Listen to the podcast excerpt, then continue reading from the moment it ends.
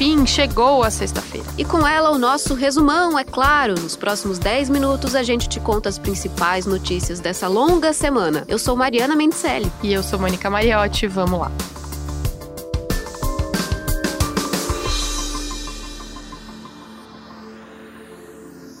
characterized as a pandemic. Essa semana, a Organização Mundial da Saúde declarou que o mundo vive uma pandemia de coronavírus e que o novo epicentro dessa pandemia é a Europa. O número de casos no Brasil já passou de 150. A expectativa agora é que o crescimento aconteça de forma exponencial. Entre os casos confirmados por aqui está o do secretário de comunicação do governo, o Fábio Weingarten. Ele estava na comitiva que viajou para os Estados Unidos com o presidente Bolsonaro essa semana. Depois que o teste do secretário deu positivo, todos da comitiva tiveram que fazer o exame também, incluindo Bolsonaro. O resultado do exame do presidente saiu nesta sexta-feira. Nas redes sociais, Bolsonaro disse que deu negativo. Outro chefe de estado que está em quarentena é o premier do Canadá, Justin Trudeau. Isso porque a esposa dele, a Sophie Trudeau, teve o diagnóstico de coronavírus confirmado ele não apresenta os sintomas. Nas redes sociais, alguns famosos confirmaram o resultado positivo para o novo coronavírus. O ator Tom Hanks, o jogador da Juventus Daniele Rugani, a influencer brasileira Gabriela Pugliese. É isso, gente deu positivo pro coronavírus e é isso. E o cantor de Ferreiro. Bom, eu fui diagnosticado com coronavírus. É, eu tô com corona, mas eu queria falar que eu tô bem.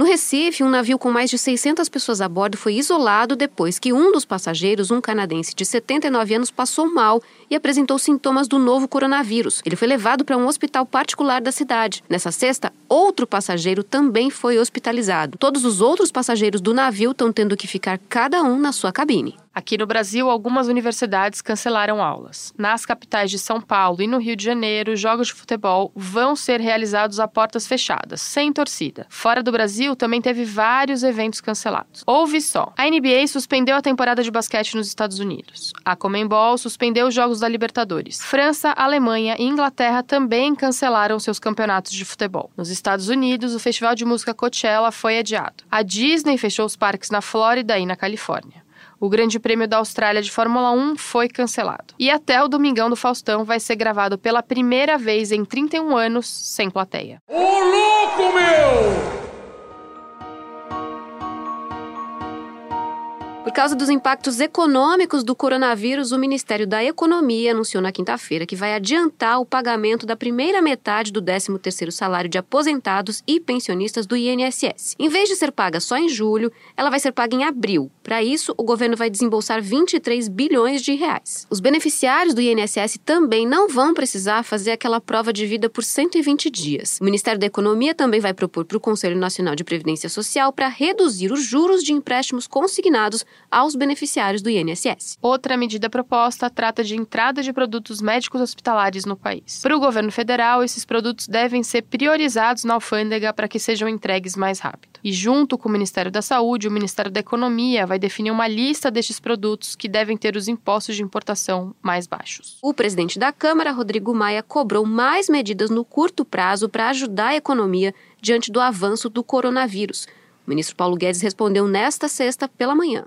Eu quero atender ao pedido do presidente Rodrigo Maia, dizendo estamos atentos, da mesma forma que ele pediu e se disse, é, olha, eu gostaria que houvesse alguma coisa, alguma reação do coronavírus. Nós estamos reagindo em 48 horas. Eu gostaria também que as principais lideranças políticas do Brasil reagissem também com muita velocidade com as nossas reformas. Guedes também cobrou a aprovação de projetos no Congresso e a liberação de 5 bilhões de reais em emendas dos parlamentares para o Ministério da Saúde e não descartou a possibilidade de novas liberações do FGTS. Governos dos estados também anunciaram medidas, como, por exemplo, mais leitos de UTI, contratação de mais profissionais da saúde, declaração de situação de emergência e também a suspensão de aulas na rede pública. Até essa sexta-feira, o mundo somava mais de 5 mil mortes por causa da doença. A China continua sendo o país com o maior número de casos, mais de 81 mil. Os Estados Unidos restringiram a entrada de viajantes da Europa pelos próximos 30 dias. Lá são mais de 1.600 casos e mais de 30 mortes. Antes de a gente terminar, terminar essa parte sobre o coronavírus, informações muito importantes.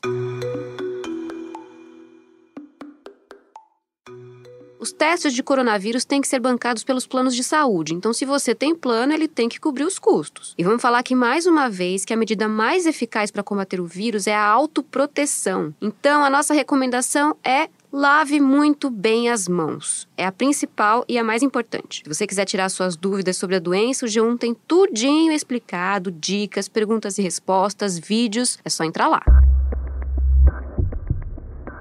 E falando agora de economia, essa semana começou com os mercados muito nervosos e uma desvalorização enorme. Isso porque no finalzinho da semana passada, a Rússia e a Arábia Saudita não chegaram a um acordo sobre o preço do petróleo em uma reunião da OPEP aquele grupo que reúne os principais países produtores de petróleo. O preço do barril despencou. E com essa guerra aí, além dos temores por causa do coronavírus, as bolsas caíram muito. Por causa da queda no preço do barril do petróleo, a Petrobras vai reduzir o preço da gasolina em 9,5% nas refinarias. O diesel vai ser reduzido em 6,5%, isso a partir desta sexta-feira. Por causa da queda no preço do petróleo e também dos temores por causa do coronavírus, a bolsa desvalorizou muito. Na segunda-feira, a bolsa caiu mais de 12%. Naquele dia, dia, as negociações chegaram a ser suspensas para tentar acalmar os ânimos. O chamado circuit breaker foi acionado outras duas vezes durante a semana para tentar evitar uma queda brusca nos mercados. E no meio de tudo isso, é claro, o dólar subiu muito. Na quinta-feira, por exemplo, a moeda chegou a ser negociada a R$ 5,02,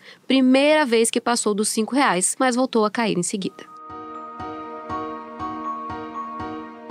Movimento Me Too teve uma vitória essa semana. Saiu a pena do ex-produtor de Hollywood Harvey Weinstein, que foi condenado a 23 anos de prisão por estupro e agressão sexual. Horas depois de receber a sentença, ele teve dor no peito e foi levado para o hospital. Weinstein tinha feito uma cirurgia cardíaca no início do mês.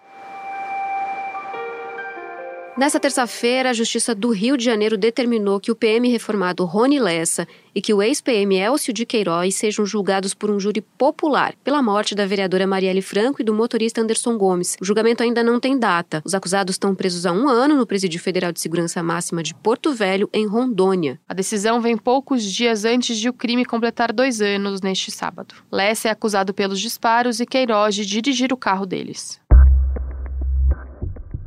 E você já sabe qual é o mais novo desafio da internet, Moni? Confesso que não, eu devia saber, né, Mari? Devia. É lavar as mãos. A cantora Gloria Gaynor lançou o movimento Você só precisa de 20 segundos para sobreviver em um vídeo que lava as mãos ao som de I Will Survive. Eu vi o vídeo, mas não sabia que já tinha virado um desafio. Agora os fãs no mundo todo entraram na brincadeira e estão gravando vídeos no mesmo estilo.